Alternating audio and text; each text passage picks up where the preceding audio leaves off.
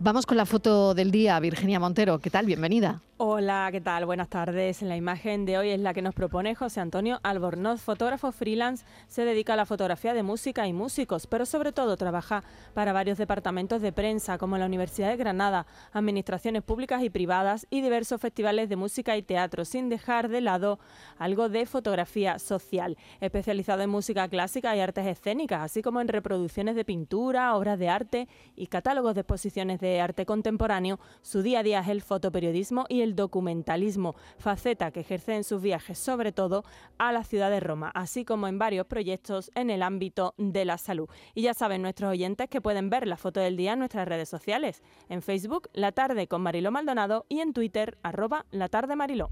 Buenas tardes, hoy quería hablar de una foto histórica tomada por Walter Eugene Smith, un fotógrafo norteamericano, ha escrito la agencia Magnum, fotógrafo humanista. Y creo que esta foto es el culmen de su carrera que le trajo fama y problemas, aparte iguales. En la fotografía se ve una madre con, con una hija adolescente en su regazo, Tomoko, Tomoko Uemura.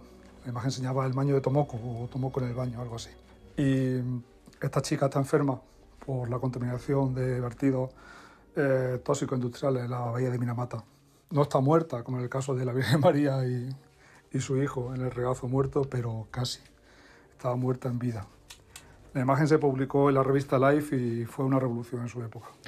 Vayan a nuestras redes sociales que merece la pena ver la foto, fotógrafos humanistas, la contaminación de los vertidos industriales en el mundo que sesgan vidas, que, que son otras guerras.